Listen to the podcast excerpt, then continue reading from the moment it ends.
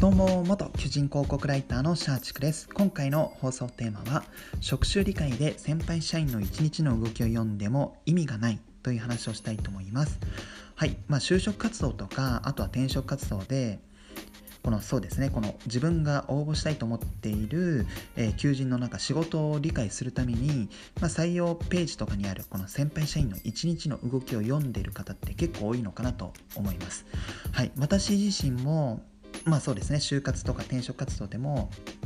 まあ、読んでいて、まあ、なんかその読むと結構理解した気になりがちなんですけども実際のところこれってあんまり意味ないんですよね。はい、今回はそのなぜ意味がないのかっていう点とじゃあこの何かこの仕事を理解したいってなった時にどういったポイントで見るべきなのかっていう話をしたいと思います。はい、なのでそうですね。今就職活動とか転職活動を頑張っている。でその職種理解に対してあ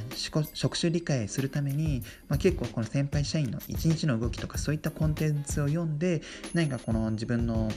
理解度が深まっているんじゃないかみたいなそういう思ってる方はちょっと、えー、そうではないですよっていうことを伝えたいので、まあ、ぜひ最後まで聞いていただけると嬉しいです。最後まで聞いていただくと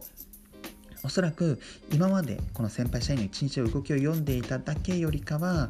えー、よりこの解像度が上がる、まあ、鮮明になってよりこの仕事理解が深まるのかなと思いますのであの本当に最後まで聞いていただけると嬉しいかなと思います。はい。で、まずはこの先輩社員の一日の動きは参考にならない理由なんですけども、えー、主に2つあります。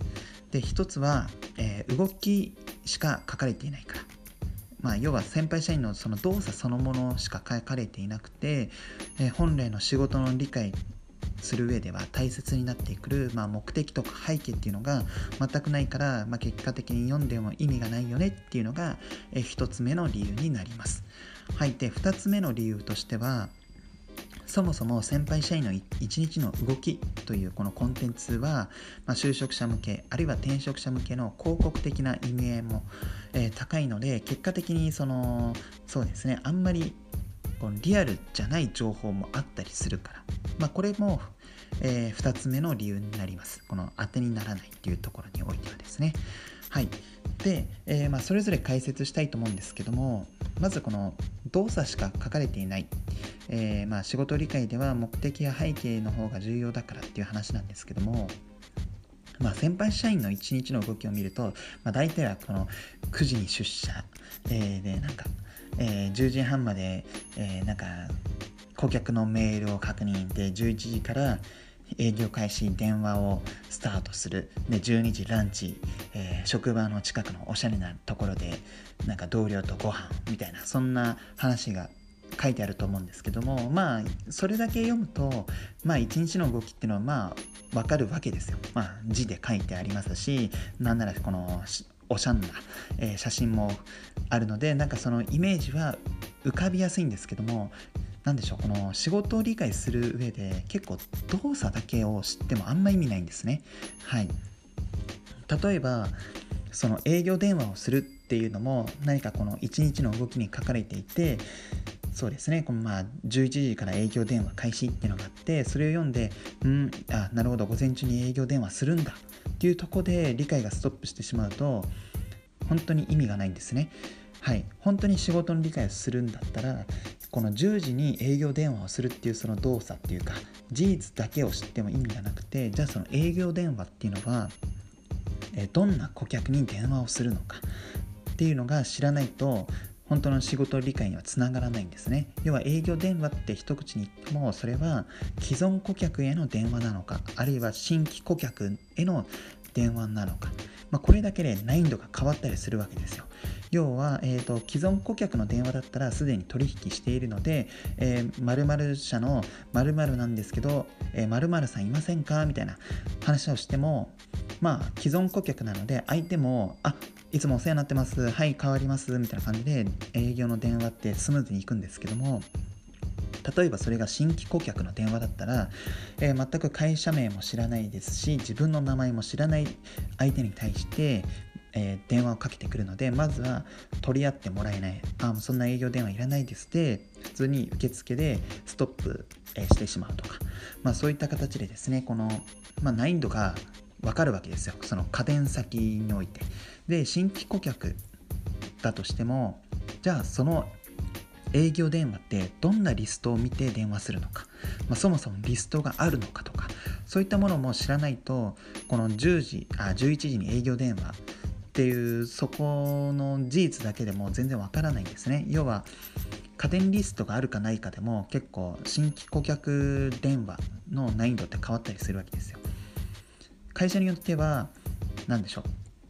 う。もうリストも自分で持ってこいみたいなところがあったりするわけですよ。例えばホットなんでしょう、えーと、飲食店向けの何かその集客サービスの提案の新規顧客電話の場合まあうちのうちのっていうか自分が新卒で入った会社はそうだったんですけども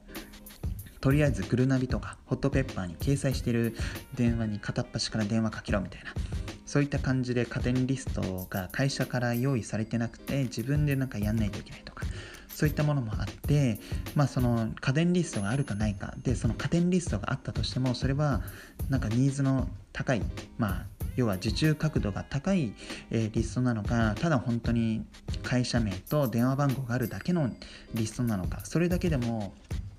全然営業電話って変わってくるわけですね。はい、ですのでこの何か仕事を理解したいっていうところで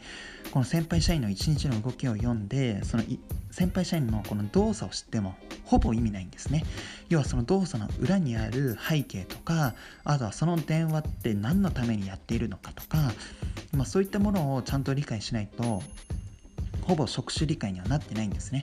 はい、なので本当に先輩社員の一日の動きを読んでその動作だけを知ってもあんま意味がないっていうところがあって、まあ、その放送テーマでもある先輩社員の一日を読んでも無意味ですよっていう話になります。ですのでそうですね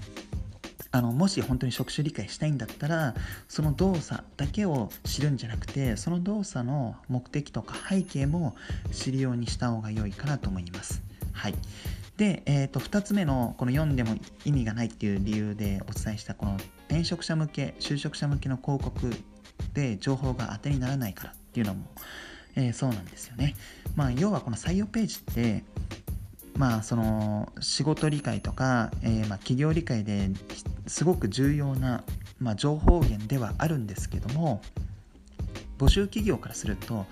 あそこら辺の情報って基本的にはもう広告なんですね要は PR えー、就職あの、まあ、応募見込みのある人がこの、まあ、採用ページに訪れるわけですので、まあ、やっぱり企業としてもたくさんの応募が欲しいというところで、まあ、その基本的に採用ページでよく見せようっていう働きかけがあるわけですよ。ですので大前提この先輩社員の一日の動きっていうのも、まあ、よく見せるための情報提供に過ぎないので実際のリアルな動きっていうのはだいぶはしょられていたりとかするわけですよ。はい、なのでほん、まあ、極端な例を言うとなんかその一日の動きでなんか定時上がりしてるような感じで書かれていても実際のところは、えー、普通に残業が多いと。残業が多い職場でただまあそうですね。月に何回かは定時上がりする日もあったりするので、まあ、その部分だけを切り取ってなんかあたかもなんか定時上がりでキラキラしたなんか働き方ができるみたいな感じで見せたりもするわけですよ。はい、ですので、まあ、基本的にこの採用む採用コンテンツって要は就職者とか転職者向けのなんか PR ポイント、まあ、PR するためのコンテンツでもあったりするのでもうリアルな情報がそこにはないっていう可能性も十分ありえるんですね。ですので、まあ、この職種理解で先輩社員の一日の動きを読んでも、まあ、すごくあんまり意味がないっていうところもありますので、まあ、そうですね。まあ、この採用コンテンツを見るのもいいんですけども例えば口コミを見たりとかあとは事業内容とかそういったところからビジネスモデルを分解してじゃあこの役職自分が興味を持っている仕事っていうのはどういう役割があるのかっていうところから、まあ、自分なりに考えてみると、まあ、そっちの方が実はリアルな、えーと、職種理解につながったりとかもしますので、まあ、そうですね。この本当に先輩社員の一日の動きを読んでもあんまり職種理解が深まったって思わない方が良いかなと思います。はい。本日の放送は以上となります、えー、話をまとめると先輩社員の1日 ,1 日の動きを読んでも意味がありません。理由は2つで、えー、結局その1日の動き先輩社員の動作だけを見ても職種理解にはつながらないから。本当はその動作の裏にある目的とかあとは背景とか知らないと意味がないので、まあ、そういった意味でその動作だけを知っても意味がないですよっていうところで、まあ、先輩社員の1日の動きは読んでも意味がありません。で2つ目の理由としてはこういった先輩社員の一日の動きとかそういう採用ページにあるようなコンテンツというのは就職者あるいは転職者向けの PR 向けのコンテンツでもあるので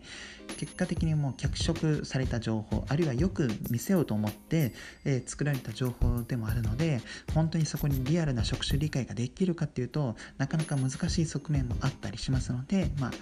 無意味ですよっていう話をしました。はい、ですので本当にまあ採用ページだけで、えー、何か職種理解するんじゃなくてそれに関する、えー、書籍を読んだりとかビジネスモデルを理解して自分なりに、えー、この仕事ってこういう役割があるからこういう苦労があるんじゃないかとかそういったふうに想像した方が